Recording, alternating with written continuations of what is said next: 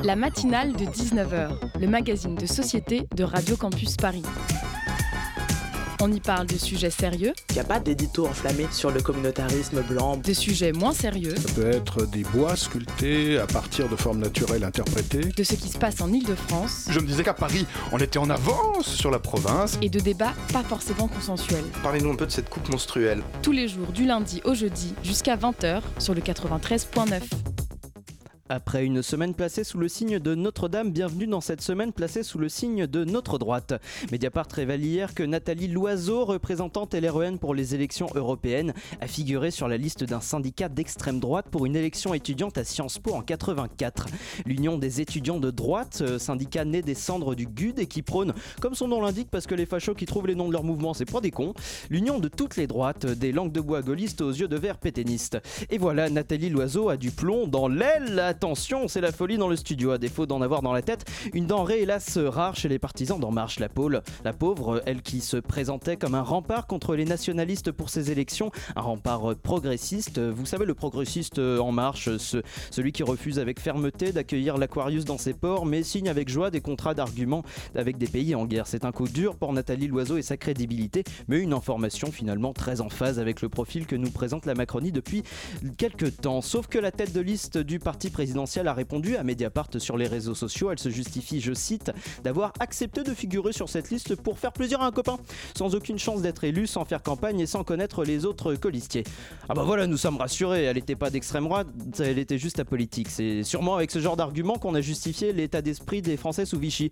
Non mais j'ai collaboré, mais c'était pour faire plaisir à un copain, hein, sans aucune chance que ça continue, sans lire Mein Kampf et sans connaître les autres officiers de la Wehrmacht. Hein. Non, non, voilà, il n'y a aucun, aucun problème, parce que finalement, de l'extrême droite qui refuse le vivre en ensemble à la droite extrême qui inscrit la hausse des frais d'inscription pour les étudiants extra-européens dans le journal officiel? Il n'y a qu'une voix.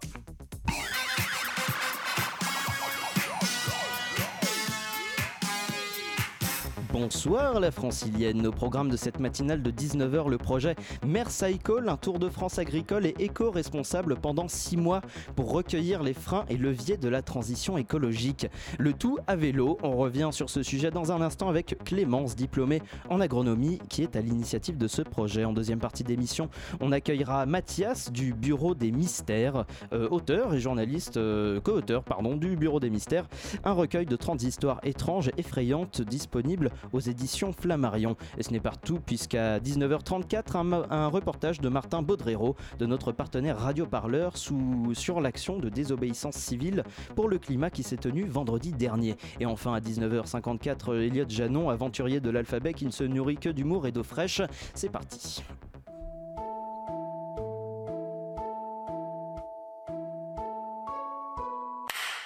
Bonjour, bienvenue sur ma chaîne YouTube. Encore une chaîne YouTube ah, Qu'est-ce qu'elle va nous raconter encore celle-là là Ah, je sais C'est une chaîne de beauté. C'est logique, c'est une meuf, elle est maquillée, elle fait des vidéos YouTube. Mais non, je vais vous parler de maquillage, c'est pas une chaîne de beauté. Ah, ah non mais c'est bon, je sais. C'est une chaîne euh, déco, euh, lifestyle, tout ça. Regarde le mur derrière, je crois que j'ai vu ça sur Pinterest. Mais non, je vais pas vous parler de décoration. Je sais. C'est une chaîne d'humour. La petite mise en scène, tout ça. Elle fait genre, elle est drôle cette meuf, n'importe quoi. Vous l'aurez compris, Mercycle, ou Mercycle pour les bilingues, c'est un tour de France à vélo pendant 6 mois où je vais aller interroger les agriculteurs et les acteurs de l'alimentation en France pour connaître leur vision de l'agriculture de demain et peut-être ainsi déceler les freins à la transition écologique. Vous venez d'entendre un extrait du premier épisode de la chaîne YouTube Mercycle. Bonsoir Clémence. Bonsoir Simon. Euh, vous avez 26 ans, vous êtes diplômé en études d'agronomie et vous portez euh, donc le projet Mercycle. Vous êtes parti le 21 mars de cette année euh, à vélo faire un tour de France de 6 mois pour mener une enquête sur la transition écologique dans les exploitations agricoles françaises. Merci d'être avec nous pour aborder ce projet avec moi. Pour mener cet entretien, on accueille Bettina Lioret de la rédaction de Radio Campus Paris. Salut Bettina. Salut Simon. Qu'est-ce qui vous a motivé Clémence pour partir à la rencontre des agriculteurs de France métropolitaine? Eh bien, euh, j'ai fait, euh, comme vous l'avez dit, des études d'agronomie et en fait, je me posais beaucoup de questions sur l'agriculture et notamment euh, sur l'environnement, l'écologie Et du coup, j'avais vraiment envie de faire un projet qui essaye de répondre à mes questions, tout en, ayant, un petit challenge sportif, donc d'où le vélo. Et donc voilà, j'essaye de tous les jours apprendre de nouvelles choses sur l'agriculture, sur l'agronomie, sur l'alimentation et euh, pouvoir après répondre peut-être à mes questions euh, sur euh, tout ce que je me pose sur l'agriculture et, justement l'avenir de l'agriculture. Justement sur votre parcours étudiant, l'environnement c'était un sujet récurrent dans le parmi les, cours auxquels vous avez pu assister? Ah oui, quand même, on en parlait souvent. Ouais. c'est un peu le sujet un sujet clé aujourd'hui. Hein. Et alors comment elle s'organise, euh, Clémence, cette transition écologique euh, dans les exploitations agricoles? Concrètement, quelles sont les options possibles euh, pour les, pour les agriculteurs aujourd'hui? Alors, j'ai fait que un mois pour l'instant mmh. d'enquête, donc je n'ai pas encore un avis très objectif sur la question, mais j'ai pu voir beaucoup de gens qui se diversifiaient. Mmh. Donc, ils avaient en plus une, autre activité, en fait, en plus de la production agricole. Et euh, ça, ça, je pense que ça rentre dans la transition parce qu'aujourd'hui, euh, il y a beaucoup d'agriculteurs qui s'en sortent pas trop financièrement et euh, on est en train de perdre beaucoup d'agriculteurs. Pardon. Donc pour vraiment se démarquer, et, voilà, ils diversifient. Et donc la diversification, ça, rime avec la transition écologique C'est un des, je pense, un des points pour l'instant que j'ai pu voir. Et vous êtes parti, euh, vous êtes donc parti le, 21 mars, on le rappelle, euh, faire ce Tour de France à vélo. Vous êtes parti avec euh, quelle intuition au départ? Qu'est-ce que vous, vous vouliez tenter de vérifier sur le terrain? Je voulais voir si les gens avaient une, conscience un peu de l'avenir de, l'agriculture. Mhm. Et, et, essayer de comprendre aussi vraiment les systèmes agricoles sur le terrain, parce que j'ai une formation théorique plutôt. Hmm. Donc euh, voilà, pour voir si ça correspondait bien à ce que j'avais appris et ce que je pensais de l'agriculture. Et, euh, apprendre plein de nouvelles choses. Donc euh, l'intuition, voilà, c'est vraiment d'essayer de, comprendre les gens et les systèmes. Et alors comment se déroule ce, Tour de France à vélo? Donc vous avez un itinéraire précis, des endroits où vous souhaitez impérativement vous rendre?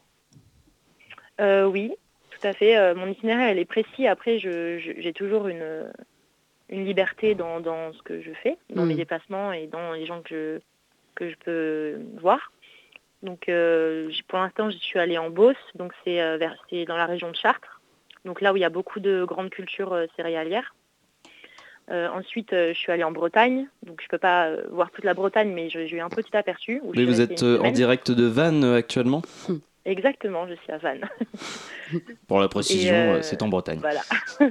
Mais alors, et, euh, voilà. et puis ensuite, je me dirigerai vers le sud-ouest euh, pour voir un peu le Bordelais, les, les vignobles, notamment. Et, alors vous, vous n'êtes pas vraiment une cycliste à la base, vous faites du crossfit, je crois. comment ça se passe physiquement pour vous? Eh ben, j'ai aucune courbature, donc merci le crossfit. voilà, c'est tout. Euh, quelle, sorte d'exploitation est-ce que vous avez euh, visité depuis un mois?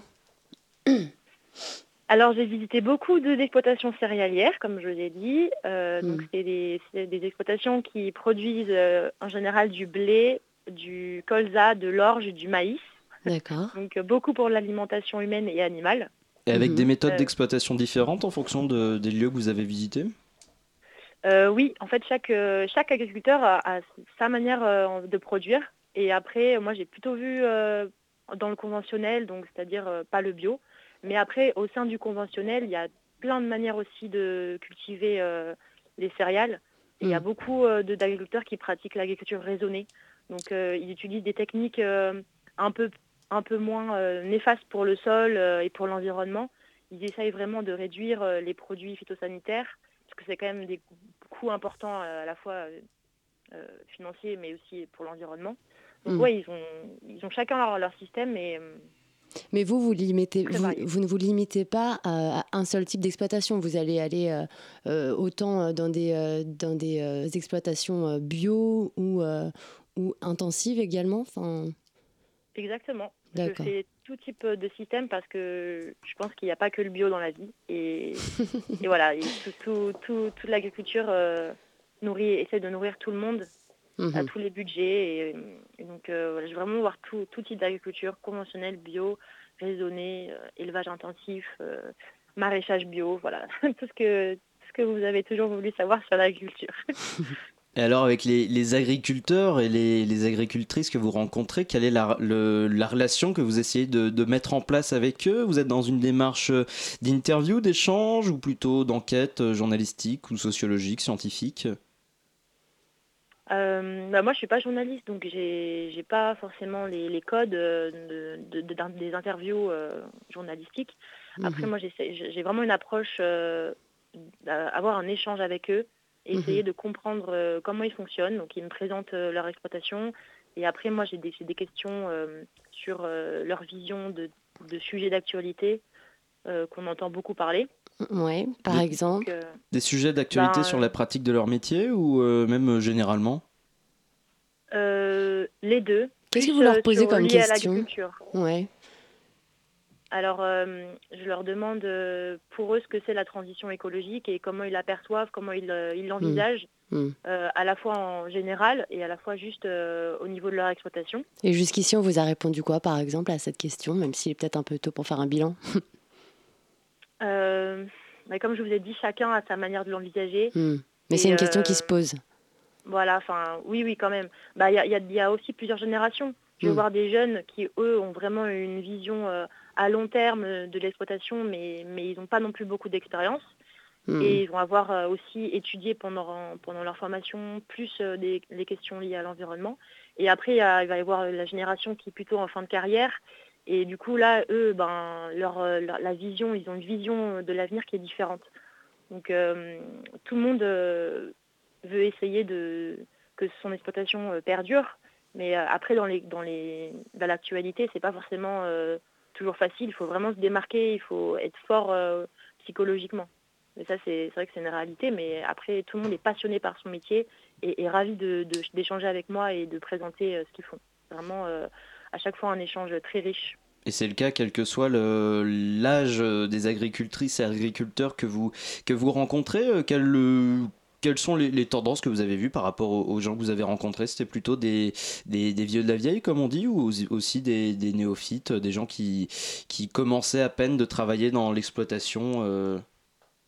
ah bah, Il y a eu les deux. Hein. J'ai eu euh, beaucoup de jeunes agriculteurs, donc des agriculteurs qui se sont installés récemment ou qui ont repris la ferme de leurs parents. Donc euh, ils travaillent encore euh, avec leurs parents pour euh, dans la mm. transition pour être après 100% sur l'exploitation. Et après j'en ai vu aussi qui étaient bientôt à la retraite, qui n'avaient pas forcément de repreneurs derrière. Mm. Est-ce qu'ils ont des outils à leur disposition? Est-ce qu'ils sont aidés par les institutions nationales, régionales Est-ce qu'on les, est qu'on les épaule dans cette transition écologique ou est-ce qu'ils sont un peu livrés à eux-mêmes? Bah, Bien sûr, il y a des syndicats, il y a la PAC, la politique agricole commune, qui euh, quand même euh, essaye de, de les, les orienter un petit peu. Hmm. Mais, euh, mais l'actualité, par exemple, la question du glyphosate, elle est en ce moment très, très médiatisée. Hmm. Et je pose une, une, de mes questions, c'est bah, qu'est-ce que vous pensez du glyphosate? Et c'est vrai que c'est ça peut être compliqué parce qu'il n'y a pas forcément derrière les moyens mis en place mm. pour euh, trouver une alternative en fait au glyphosate aujourd'hui. Du coup, euh, c'est, euh, ils sont accompagnés, mais ils sont aussi beaucoup livrés à eux-mêmes, quoi. Eh bien, on va continuer justement à parler de, de, cette transition écologique dans le domaine de l'agriculture. Vous restez avec nous. Clémence, la matinale de 19h revient juste après cette pause musicale.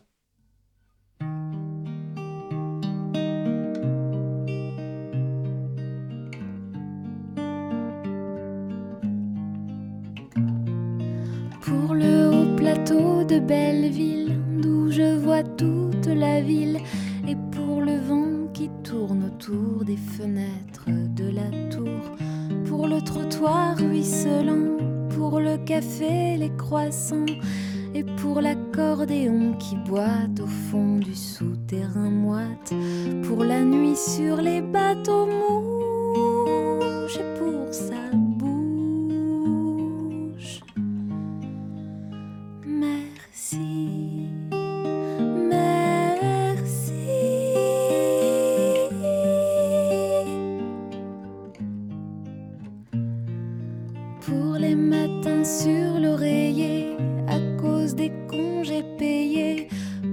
écrans de cinéma posés dans la rue parfois pour les divas dévorées, pour les odeurs adorées, pour la mer car elle est gratuite et pour certains soirs de cuite, pour les vieux murs sous les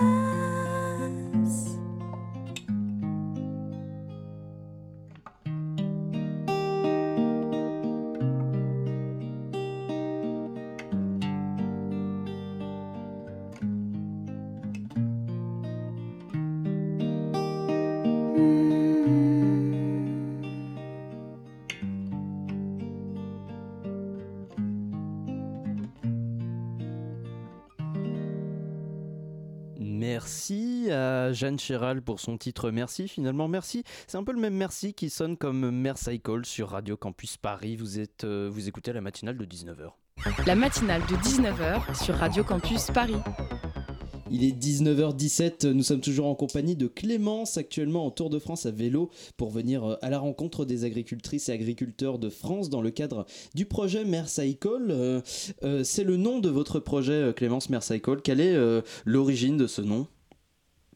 Ah oui, alors du coup, Mercycle, Mercycle, ça a plusieurs significations. tout d'abord, merci en anglais, ça signifie compassion et en français aussi, ça veut dire clémence. Ça tombe bien puisque c'est vous qui menez ce projet. Voilà. Euh, ensuite, merci euh, phonétiquement parlant. Ben, c'est pour remercier toutes les personnes euh, qui vont croiser mon chemin pendant ces six mois, pour les remercier à la fois d'avoir pris du temps pour échanger avec moi et aussi les personnes qui m'auront hébergé ou voilà toutes les personnes que j'aurai rencontrées. Et euh, du coup, à la fin, il y a CLE comme le début de mon prénom. et puis euh, après, si on regarde chaque lettre, ça fait euh, LEM, mon. Ensuite, Tour de France, éco-responsable, ER. Je sais pas si c'est très clair. Et à bicyclette, donc cycle. Voilà, merci. Et alors, euh, merci pour toutes ces précisions. Mais d'un point de vue pratique, comment est-ce que vous vous organisez? Vous dites que vous logez euh, chez des gens. Est-ce que vous logez chez les agriculteurs ou euh, comment vous vous organisez? Alors, j'utilise les réseaux en majoritaire Warm Showers et Couchsurfing. Donc, ce sont deux réseaux pour les voyageurs en fait où on est hébergé gratuitement. Hmm. Et donc, Warm Showers, c'est plus spécifique pour les cyclistes. Et euh, voilà, c'est toujours des gens qui, ont, déjà voyagé, qui ont déjà utilisé ces réseaux. Donc euh, quand ils ne voyagent pas, ben, ils hébergent les, voyageurs. Donc c'est vraiment des réseaux. On rencontre des, gens super intéressants qui ont fait plein de voyages. Euh, voilà. Hier, j'ai par exemple rencontré un, monsieur qui avait fait avec sa famille la traversée des États-Unis de New York à San Francisco pendant deux mois et demi avec sa fille et ses petits-enfants. Donc c'était hyper intéressant de discuter avec eux. Et comment est-ce que vous subvenez à vos besoins? Parce qu'en fait, vous travaillez, mais vous n'êtes pas rémunéré euh, pour ce que vous faites euh, pour l'instant. Euh, je crois que vous avez organisé une campagne de crowdfunding. Oui, j'avais eu, j'avais eu quelques dépenses avant mon projet, donc hmm. j'ai pu rembourser un peu les dépenses avec une campagne que j'ai lancée avant mon projet. Hmm. sinon, après, j'avais travaillé avant, donc j'ai économisé des sous.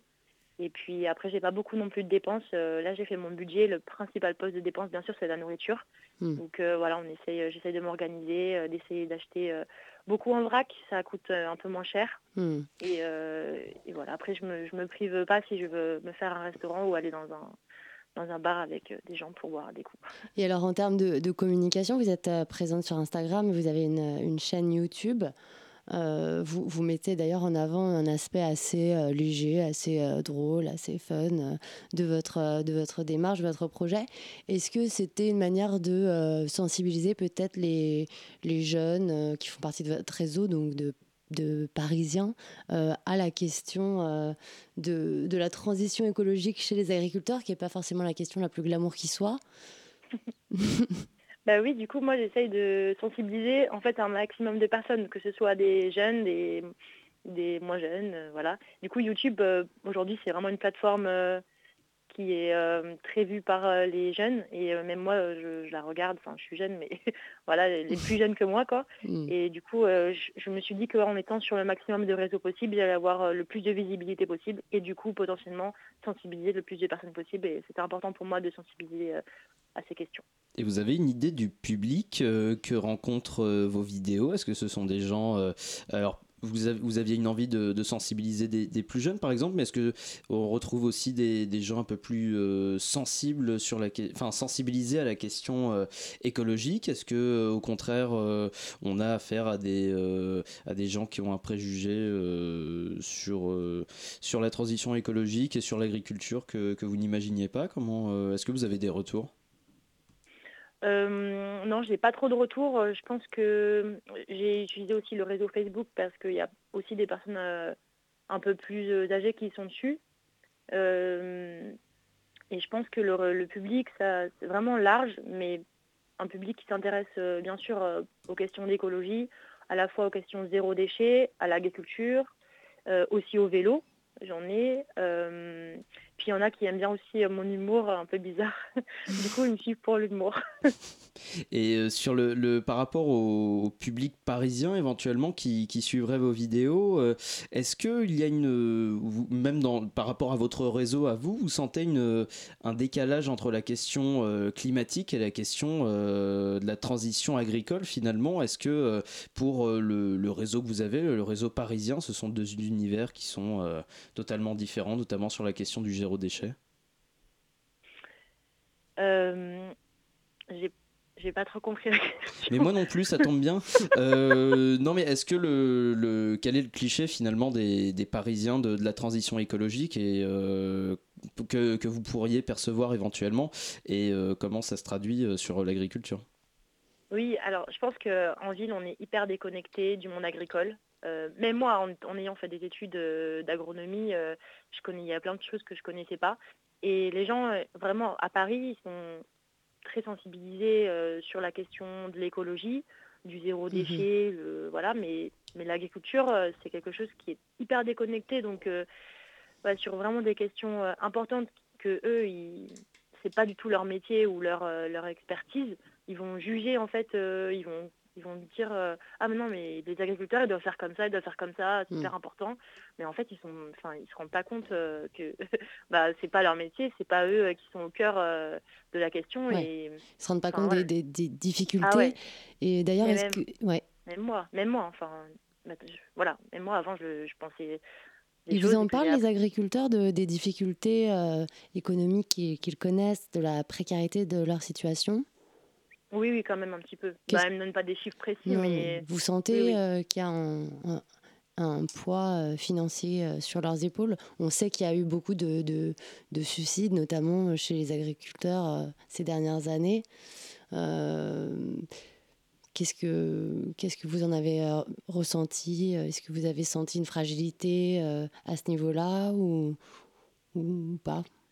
Eh bien, c'est un peu une question difficile parce que bon, moi, je suis pas psychologue, donc forcément, je ne vais pas avoir les mêmes ressentis. Euh, mais mm. en tout cas, je, m'adapte vraiment à la personne que je vois et je, je, pousse euh, les questions si je le sens, quoi. Sinon, je vais mm. rester euh, plus un peu évasive, un peu légère parce que c'est pas forcément facile de poser des questions comme ça. Après, il y en a qui me parlent de ça d'eux-mêmes. Ils vont eux-mêmes me dire voilà les suicides, enfin des questions difficiles, c'est eux qui vont mm. m'en parler et donc là je peux rebondir. Et en termes de conditions de vie, est-ce que vous avez euh, pu observer euh, qu'ils avaient des conditions de vie euh, plutôt difficiles ou plutôt variables en fonction de leurs exploitations bah moi en tout cas les personnes que j'ai vues pour l'instant c'était pas du tout des enfin en extérieur bien sûr parce que je, je vis pas avec eux mais c'était pas des, des, des, conditions précaires après on n'est pas on n'est pas dans les comptes financiers des gens hein. je je suis pas auditrice, euh, donc euh, je ne peux pas savoir vraiment. En tout cas, tout le monde est content de, discuter avec moi. C'est ça que je trouve qui est super important. Et finalement, qu'est-ce qui manque à ces à ces agricultrices et agriculteurs pour euh, enclencher une transition écologique euh, efficace? On parlait un, petit peu du glyphosate euh, en début, en début d'entretien. comment, comment aussi on peut subvenir au manque de... Enfin, mm. comment peut-on remplacer le glyphosate Comment pallier à leur, à leur manque, à leur, ouais. à leurs besoins, mm. à leurs besoins par rapport à leur travail? Bah, Je pense qu'il y a, en tant que consommateur, euh, on a une grande responsabilité parce que bah, c'est nous à la fin qui avons le pouvoir euh, du porte-monnaie et donc euh, qui achetons leurs produits. Et, donc il faudrait boycotter ceux qui, ceux qui produisent des, produits à, base de glyphosate, enfin avec du glyphosate, mais du coup ces gens-là se retrouvent dans des situations encore plus précaires. Donc c'est un peu le serpent qui se mord la queue, quoi, finalement. Ah ouais, non, là, là c'est non, le glyphosate, c'est vraiment une question. Enfin, beaucoup de gens l'utilisent. Hein, c'est hmm. Euh, c'est un produit euh, qui fait vraiment débat et je ne sais pas si je suis encore légitime de pouvoir en parler ici. vous en avez parlé, euh, ça, a été, ça a été quoi leur, leur réponse? Bah, C'est un produit bah, qui, est, bah, qui est très utilisé. Qui est crucial en fait pour eux. Voilà, qui, qui réduisent quand même au maximum les doses parce que c'est quand même un coût. Hmm. Mais à la fois, il n'y a pas d'alternative aujourd'hui efficace et ils ont peur là, dans, je crois c'est dans deux ou trois ans qu'il va y avoir une interdiction de l'utiliser. En fait, s'ils doivent remplacer par d'autres produits qui sont eux mmh. autorisés, qui ne sont pas forcément mieux en fait, qui sont parfois pires, parce qu'on doit passer plusieurs fois. Euh, du mmh. coup, euh, enfin voilà, c'est des questions hyper importantes qu'on, moi je me rendais pas compte et beaucoup de gens. En fait, ils n'ont pas d'option euh, forcément plus favorable en termes sanitaires, quoi. Voilà, après la, la question ce serait d'arrêter totalement les produits phytosanitaires, mais dans ce cas-là, euh, il y a moins de rendement aussi, parce que finalement, ça fait tellement d'années que le système a été comme ça qu'il faut le temps que les, sols se régénèrent. Hmm. Et donc, du coup, pendant euh, les, quelques années où ils vont perdre de rendement, ils vont, enfin, qu'est-ce qui va compenser? Enfin, hmm. Ça veut dire que nous, en tant que consommateurs, il faudrait qu'on les aide en achetant plus cher euh, des produits, sauf que ben, c'est aussi les grandes surfaces qui ont une responsabilité, qui doivent acheter leurs produits aussi un peu plus cher. Enfin voilà, c'est un cycle qui est très compliqué à comprendre, mais passionnant franchement et tout le monde devrait s'y intéresser. C'est pour ça que j'essaie d'être sur les réseaux sociaux pour euh, sensibiliser un maximum de personnes. Donc sur ces témoignages, euh, c'est finalement la responsabilité, euh, il y a une responsabilité des, industriels que vous, que vous percevez de plus en plus au fil des témoignages que vous recevez? Ah bah bien sûr, bien sûr. C'est quand nous, en tant que consommateurs, on achète des produits dans les, bah, dans les supermarchés, dans les hypermarchés, dans les magasins de proximité, hmm. ils, sont ils sont passés déjà par des coopératives ou par des, voilà, des entreprises qui achètent euh, en gros les produits des agriculteurs en fait. Hmm. Donc voilà, il y a, y a, parfois il n'y a qu'un intermédiaire, parfois il y en a plusieurs. Et du coup, euh, les prix, ils sont, comme ils achètent en gros, ils sont poussés au minimum pour pouvoir pour que les, les industriels se fassent une marge en fait. Et c'est pas, pas grave, mais après la, la, la marge, enfin c'est pas non plus qu'elle soit incohérente avec euh, le travail de l'agriculteur, parce que finalement euh, les, les, entreprises euh, se font plus d'argent alors qu'elles, elles n'ont pas fait tout le travail que l'agriculteur il a fait. Et ça c'est enfin, voilà, c'est un peu aussi pas très logique. Mmh c'est, comment expliquer. Il n'y a pas de problème, mais euh, du coup, tous ces témoignages, qu'est-ce que vous allez en faire? Quelle est l'ambition euh, finale euh, du projet Mercycle? J'aimerais bien faire un gros compte rendu sous forme de livre ou de reportage, enfin de, de documentaire filmé. J'aimerais bien parce Sachant que, vous prenez déjà des images de, de, vos, de vos rencontres avec les agriculteurs? Oui, je, je prends des photos, bien sûr, en demandant toujours leur autorisation. Euh, parfois des quelques vidéos et je les enregistre hmm. aussi euh, avec un micro, mais pareil, là, je leur demande toujours l'autorisation. Et euh, voilà, à la fin, je ne sais pas exactement sous quelle forme ça va être, mais j'aimerais bien que le plus en plus de monde possible puisse y avoir accès. Eh bien, on attend, on attend avec intérêt de voir le, résultat de, de, ce voyage de six mois à vélo à travers la France. Merci Clémence d'avoir été au micro de la matinale. On rappelle qu'on peut suivre euh, vos aventures sur le blog mercycle.com, M-E-R-C-Y-C-L-E au cas où, ainsi que sur les pages Facebook, Instagram et YouTube du même nom. Tout de suite, une pause musicale s'offre à vos oreilles sur le 93.9 FM. Vous écoutez la matinale de 19h.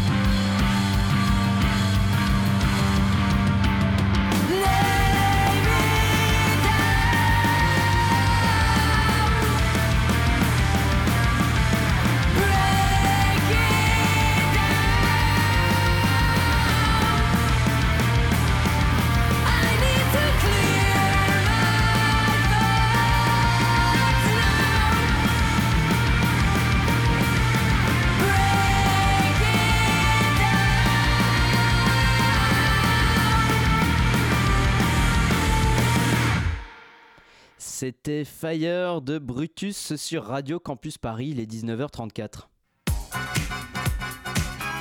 La matinale de 19h, du lundi au jeudi jusqu'à 20h sur Radio Campus Paris. Nous sommes en direct jusqu'à 20h sur le 93.9 euh, et on va remonter euh, le temps de quelques jours jusqu'à vendredi dernier où un acte de désobéissance civile pour le climat a pris place dans le quartier de la Défense. Martin Baudrero, journaliste de notre partenaire euh, Radio Parleur, s'est rendu la veille, donc le jeudi, à une journée de préparation de cet événement. On aimerait saluer les, fonctionnaires de police et les renseignements qui sont peut-être sûrement parmi nous et on est très euh, content.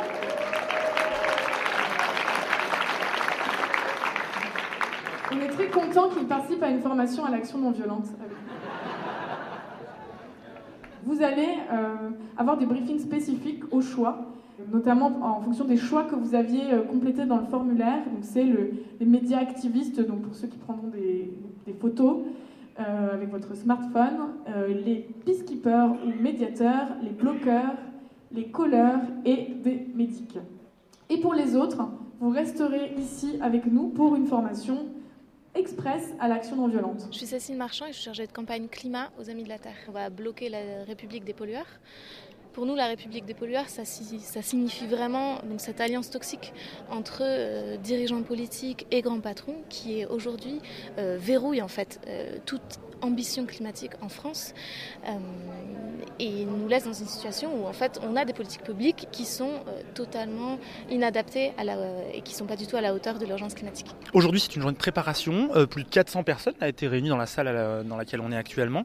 Pourquoi il faut absolument avoir un moment où on se retrouve tous on précise toutes les choses avant d'y aller C'est l'ambition de l'action qui, oblige à faire ça? À partir du moment où on participe à une action de désobéissance civile, quand même, il y a ce premier pas-là de se dire bon bah je suis prêt à désobéir en fait et, euh, et, à ne pas respecter la loi c'est très important de former les gens qui comprennent pourquoi est-ce qu'on a choisi cette stratégie non violente, comment est-ce qu'on met une action en œuvre de cette façon, quels sont les différents rôles, quels pourront être eux leurs rôles dans l'action. Et puis là, pour une action euh, de désobéissance civile de masse, euh, comme ça sera le cas ce vendredi, en fait, on a vraiment besoin que des groupes affinitaires de gens, donc des petites équipes de gens, se rencontrent avant, se parlent, se mettent en confiance les uns des autres, se préparent, préparent leur mission. Ces actions de désobéissance civile de masse, elles permettent vraiment en fait euh, de faire passer à l'action et à l'action non un grand nombre de personnes, ce qui ne serait pas le cas dans des actions de désobéissance civile préparées à l'avance avec un groupe d'activistes qu'on connaît déjà, etc.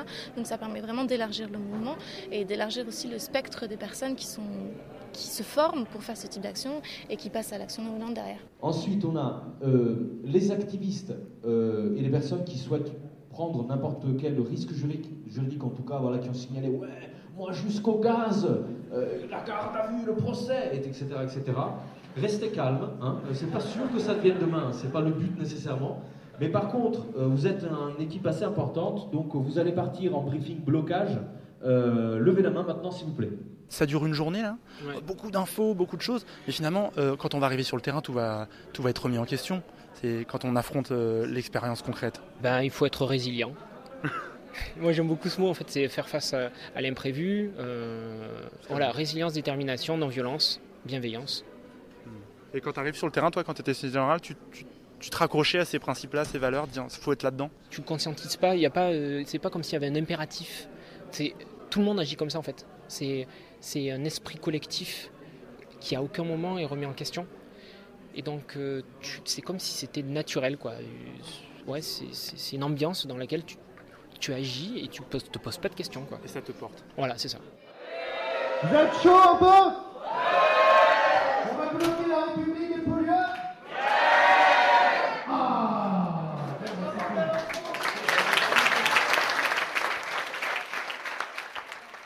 Merci à Martin Baudrero pour ce reportage que vous pouvez retrouver bien évidemment en intégralité sur radioparleur.net, le site de toutes les luttes, et on les retrouve, je rappelle, à 20h pour euh, leur émission mensuelle.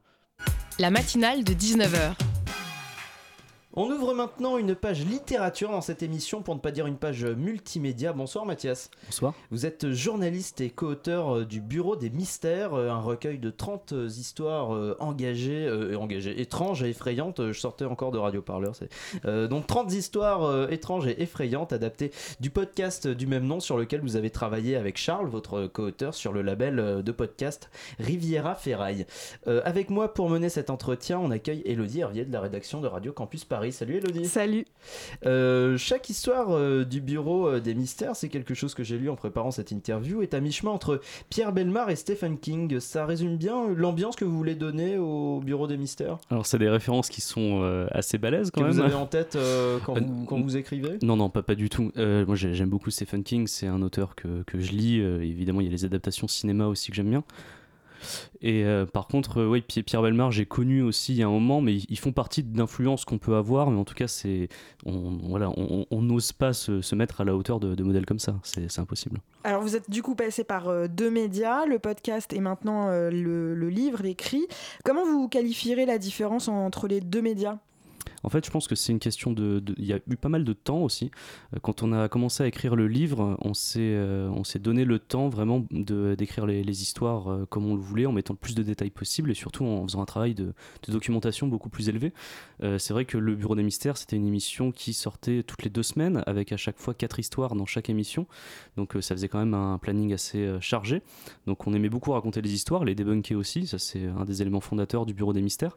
Mais on avait peut-être moins le temps de plonger à fond dans les sources et c'est ce qu'on a voulu faire avec ça. Et il y a un travail littéraire aussi de vraiment de raconter des histoires en les rendant un petit peu plus effrayantes. C'est euh, un petit peu la nouveauté dans ce livre. Il y a moins l'humour du podcast qu'on peut avoir de temps en temps, mais on a plus accentué le côté euh, effrayant et le côté enquête. Et alors du coup, euh, vous avez opéré euh, un passage, mais est-ce que toutes les histoires que vous avez dites en podcast sont dans le livre ou vous en avez fait une sélection peut-être de celles qui ont eu plus de succès? Est-ce que vous en avez rajouté des nouvelles éventuellement aussi? Alors ouais, il y a deux choses. Il y a, effectivement, il y a 28 histoires qui ont déjà été racontées dans le podcast, et donc là qui sont complètement transformées, puisque comme je disais, c'est vraiment un travail différent. Et on a même eu des surprises en faisant en, faisant davantage de recherches, on s'est aperçu que nous-mêmes, malheureusement, on a pu euh, dire parfois des bêtises dans le podcast. On le reconnaissait à chaque fois euh, quand, des auditeurs nous le faisaient remarquer en disant non, mais là, cette source-là, en fait, elle n'était pas aussi fiable que ce qu'on pensait. On le reconnaissait. C'est un truc qui est vraiment important pour nous, c'est de reconnaître quand on fait une erreur. Et là, en l'occurrence, en, préparant le livre, ça a pu nous arriver, en fait, de faire confiance euh, à l'époque, quand on faisait l'émission orale, de, faire confiance à des journaux qui sont très réputés normalement. Et en fait, on se rendait compte que certains journalistes avaient pu faire des contresens sur des sources euh, originelles. Et en consultant ces sources originelles, on se rend compte que c'était pas tout à fait la même limonade.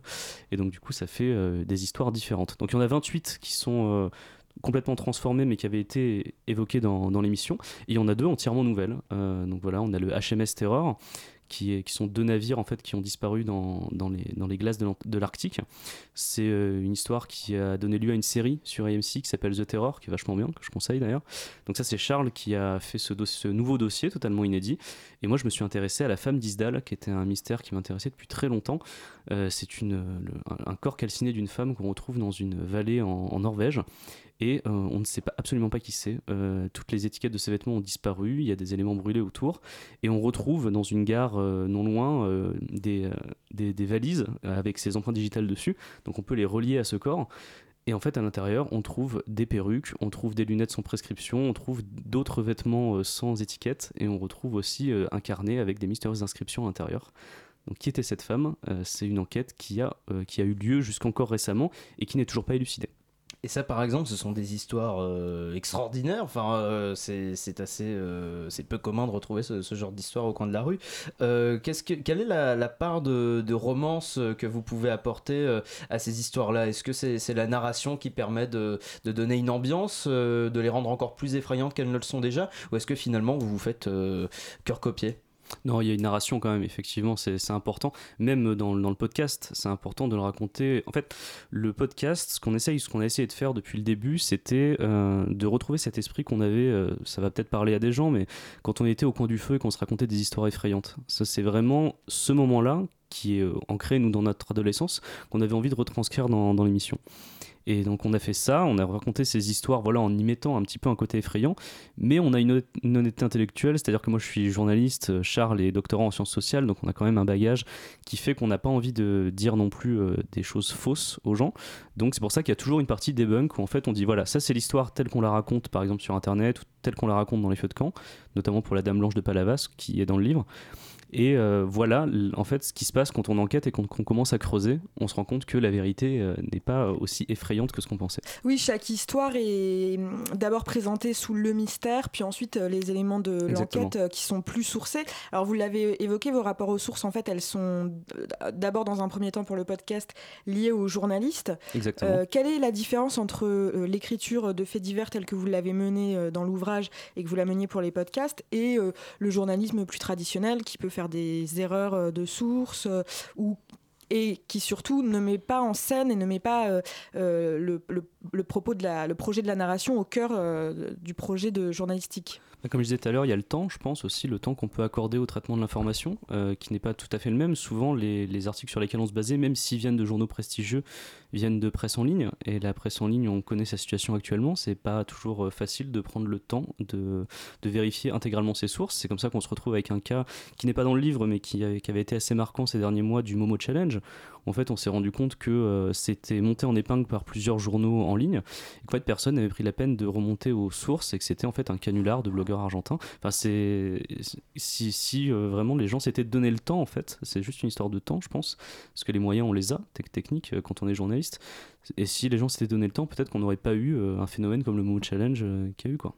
En tout cas, le Bureau des Mystères, ce n'est pas un canular, c'est un livre euh, qui existe réellement. Vous restez avec nous, Mathias, on continue d'en parler de ce Bureau des Mystères. Après cette musique, vous écoutez la matinale de 19h.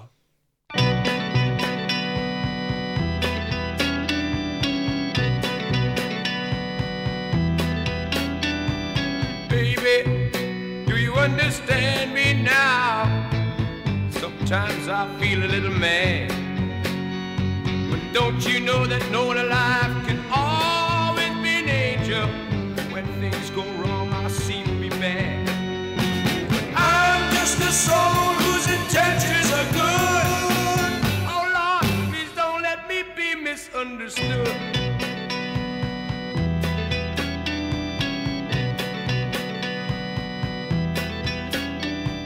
Baby, sometimes I'm so carefree a joy that's hard to hide. And sometimes it seems that all I have to do is worry, and then you're bound to see my other side. I'm just a soul whose intentions are good. Oh Lord, please don't let me be misunderstood. If I seem edgy, I want you to know that I never mean and I get my share. And that's one thing I never mean to do, cause I love you. Oh, oh, oh, baby, don't you know I'm human? I have thoughts like any other one. Sometimes I find myself alone regretting some foolish thing, some little sinful thing I've done I'm just a soul whose intentions misunderstood. Yes, I'm just a soul whose intentions are good. Oh Lord, please don't let me be misunderstood. Yes, I'm just a soul whose intentions are good. Oh Lord, please don't let me be misunderstood.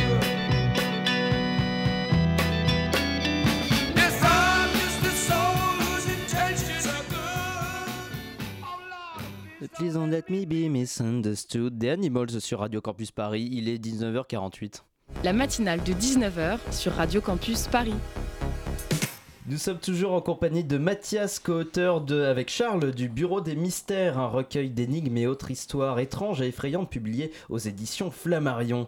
Euh, Elodie Hervier, la, question euh, à 40 000 euros. Oh, un, peu moins, un peu moins ce soir. Euh, vous en avez euh, rapidement parlé. Vous, vous êtes donc journaliste. Votre co-auteur est docteur en sciences sociales. Exactement. On a évoqué un petit peu la méthodologie d'écriture et le problème du, journaliste du journalisme en ligne qui, d'une, manque de temps, mais aussi sur cette question des faits divers va beaucoup jouer sur euh, l'émotionnel. Comment vous avez géré, vous, euh, cette volonté de, euh, de tenir l'auditeur et le lecteur en haleine, de garder le plaisir, comme vous avez dit, de, de l'histoire qu'on raconte au coin du feu et qui fait peur, mais en sauvegardant la réalité de vos sources? Bah, justement en segmentant beaucoup. En fait, ce qu'on retrouve dans le livre, ça, en fait, le livre, c'est l'aboutissement d'une méthode de travail qu'on a eue sur le Bureau des mystères progressivement.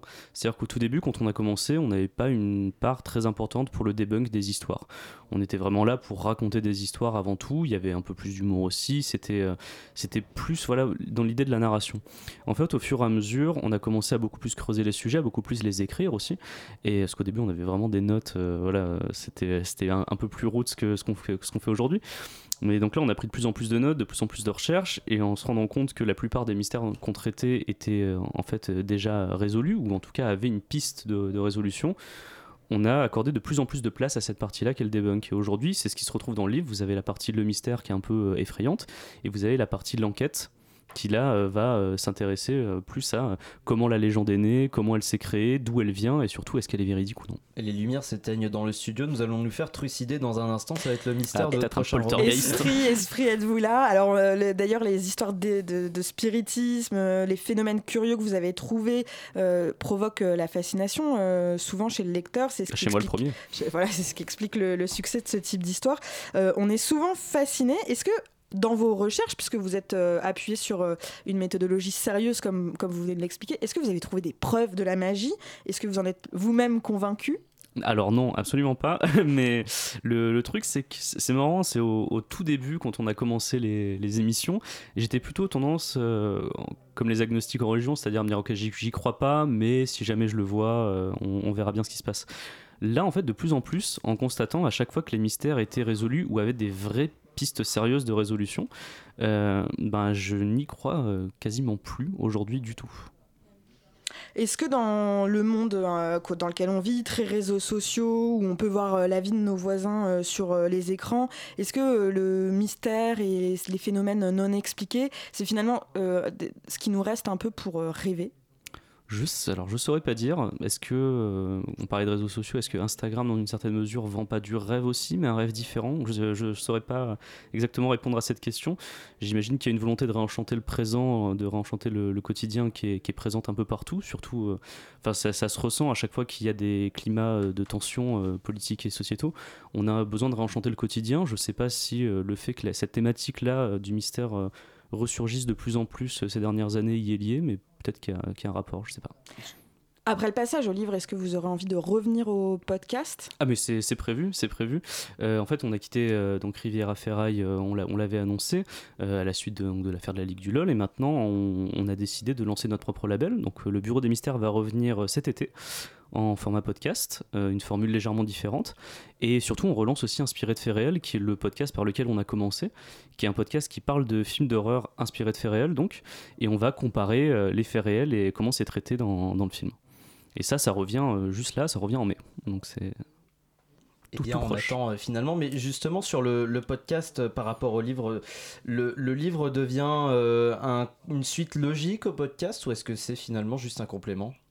Je pense que c'est une suite logique, comme je le disais tout à l'heure, parce qu'il y a la méthode de, travail qui a beaucoup changé au fur et à mesure où on a préparé les épisodes.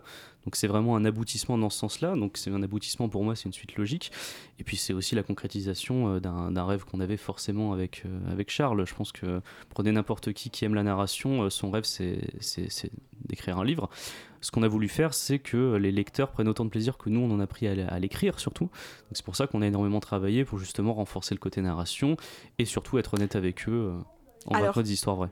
Quand euh, vous allez, euh, quand vous êtes enfin podcaster et que vous avez l'habitude plutôt de l'audio et que vous allez vers une maison d'édition avec un projet de livre, qui plus est un projet de livre sur le mystère, comment réagissent les maisons d'édition? Est-ce qu'elles vous regardent un peu interloquées? Bah En fait, on a eu énormément de chance parce qu'on n'a même pas eu besoin de le vendre vraiment à la maison d'édition nous-mêmes. C'est-à-dire que je le disais précédemment, nous on était chez Riviera Ferraille avant. Euh, donc avec Henri Michel, qui en fait lui était en discussion avec Flammarion. Nous on l'a su relativement au dernier moment, il ce qui se doutait qu'on avait envie d'en faire un, donc je pense que voilà, il pouvait entamer des, des négos avec eux. Et c'est lui qui s'est occupé de cette partie-là. Donc nous, en fait, on nous a annoncé la bonne nouvelle et euh, on était euh, évidemment ravis, mais c'est pas nous qui avons, nous sommes occupés de cette partie-là. Donc je ne saurais pas dire.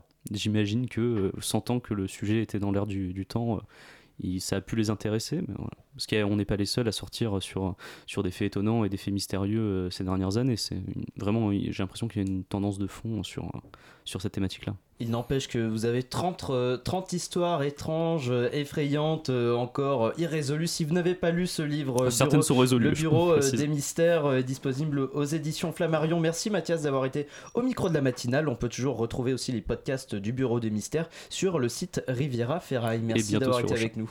Merci. La matinale de 19h, le magazine de société de Radio Campus Paris mais qui vois-je entrer dans ce studio et dire bonjour à nos invités, nos co-intervieweurs Mais, serait-ce Elliot Janon et Les rumeurs courent, les rumeurs courent. Il semblerait qu'un Elliot Janon se soit perdu dans les studios de Radio Campus Paris. Si jamais quelqu'un le signale. Eh bien, euh, on le recherche. De on le recherche. Vous nous discutez Eh bien, écoutez, dans cette édition, je vais vous parler ce soir de trois personnes qui exercent des métiers pas comme les autres. Reportage. Corentin a 22 ans, le matin il est danseur à l'Opéra de Paris et l'après-midi il est exposé pendant 7 heures au Louvre. Il est danseur étoile. Au Louvre, il est exposé sur un monochrome vert cacadois de 4x4 avec pour tenir en équilibre deux rondins de bois avec bouts pointus sur lesquels il s'appuie sur les orteils. L'artiste créateur, peintre, sculpteur, écrivain à succès, rénovateur, voyant cartomancien, perchman, mécanicien, Dominique Callot nous explique que l'équilibre est la clé. Nous le croyons sur parole. Parlons maintenant de Didier. Il a 44 ans. Didier a réussi à mêler son envie d'aider son prochain dans l'effort physique. Avec son adoration du fromage, il est coach physique et mental. Vous allez voir que l'origine du choix de son sport purement choisi par lui-même sans contrainte extérieure est hors du commun. Il est 13h, nous sommes le 6 mars 1982. Le jeune Didier Bourse, sportif savoyard, participe au plus célèbre marathon de son village, le marathon de la marmotte cocu qui a perdu bien ses possessions dans un tragique accident de calèche.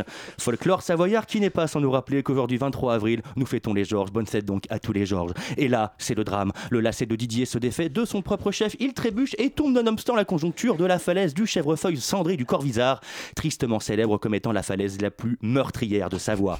Après une chute de 30 km, il est réceptionné par un conteneur d'époisse, un un fromage rude, mais juste. Depuis, il dédie sa vie à payer cette dette envers tout le peuple fromager. Il a d'ailleurs épousé le dit conteneur. Ils ont plein d'enfants à croûte molle, bien que le petit dernier, Jérémy, sème le doute, il est le seul à posséder une croûte dure. Toutefois, ceci dit, assez-il tout étant que Didier continue de courir, mais bien loin des falaises. Parlons maintenant de Fabrice. Fabrice, ce jeune exerce depuis quelque temps un métier peu connu, mais vital. Un reportage signé Thierry Ketchup. Il est 7h du matin quand Fabrice Chacal prend son service. Il allume le chauffage et prépare ses meilleures blagues. La journée peut commencer. Fabrice est chauffeur de train depuis presque trois semaines. C'est lui qui s'assure que le train soit bien chaud avant de commencer sa journée. Fabrice se confie. Ah bah il est clair que si le train est pas chaud, euh, ah, il bougera pas. Ah, Donne-moi mon boulot, c'est ça, c'est ça, c'est que le train soit chaud patate pour commencer la journée. Deux heures après la fin de ce reportage, Fabrice décédera d'une crise cardiaque à la suite d'un fou rire dû à une blague que lui a fait le wagon de tête. Thierry Ketchup pour Meul TV, à vous les studios. Merci Thierry, restons dans l'humour car ce soir je reçois Jean-Christophe Calembourg, l'homme le plus drôle de la Terre. Jean-Christophe, bonjour. Bonjour. Comment allez-vous aujourd'hui, Jean-Christophe? Ça, ça va. Jean-Christophe, vous nous présentez aujourd'hui votre nouveau spectacle intitulé Allez tous crever, demain je me pends, toujours un peu provocateur, mais toujours aussi drôle. Jean-Christophe, nous sommes en droit de nous demander, gardez-vous la recette miracle du bonheur pour vous tout seul? Bah non, pas spécialement. Waouh, Jean-Christophe. Vraiment, waouh. Nous allons écouter un extrait de votre spectacle. Il se joue actuellement au pompe funèbre Corbeau et Fils, 666 avenue du Malin à Vesoul. On écoute. Est-ce qu'il y a est-ce qu'il y a des gens en couple dans la salle ce soir C'est chouette le couple. C'est sympa, c'est cool, c'est. La fin du spectacle. N'hésitez pas à laisser une critique positive sur Billet Réduc entre 9 et 10, sinon. C'est pas drôle Waouh, vous êtes vraiment ce qu'on a de mieux, Jean-Christophe. Football maintenant, alors que Kelly Slater a dominé Tony Hawks, le score 3 buts à 2 au premier set, 46 à 53 à la reprise de volée, salade tomate oignon à la troisième mi-temps, Vavrinka, Djokovic, Lizarazu. Lizarazu qui d'ailleurs est passé à la cuisine en proposant une recette de sa composition, recette de sa nouvelle pizza, sa pizza, la pizza, Razou. Sans transition, musique alors que revoilà la sous-préfète, Denis sortira son nouvel album demain à 14h chez Photomax. Un album photo en 2 mois, 8 jours, 45 négatifs, 4 heures, 8 bobines de nylon, 7 demi, 7 demi-pâtés, un beaucoup d'amour. Restez sur l'actu et n'oubliez pas, 2 euros oubliés, c'est toujours 2 euros de perdu. Allez, salut les losers Merci Elliot Janon, chevalier du bon goût et du second degré Je vous en de l'humour, qui conclut cette matinale de 19h. Merci à Bettina Lioret et Elodie Hervier, mes co-intervieweuses du soir. Merci à Philippe Fischer, réalisateur de l'extrême, et encore une fois Bettina Lioret à la coordination de cette émission. On revient demain, même heure, mais d'ici là, euh, sur- en podcast sur radiocampusparis.org ou sur notre page Facebook, la matinale de 19h. Tout de suite sur Radio Campus Paris, Radio Parleur, l'émission de toutes les luttes encore eux. Salut Roman Oui, on est là, salut De quoi allez-vous lutter ce soir? Eh bien, en fait, si vous voulez savoir ce qui va se passer le 1er mai, on va parler relations entre syndicats et gilets jaunes. Voilà. Oula, on attend euh, avec un grand intérêt ce- cet entretien. Bonne soirée sur le 93.9, cordialement.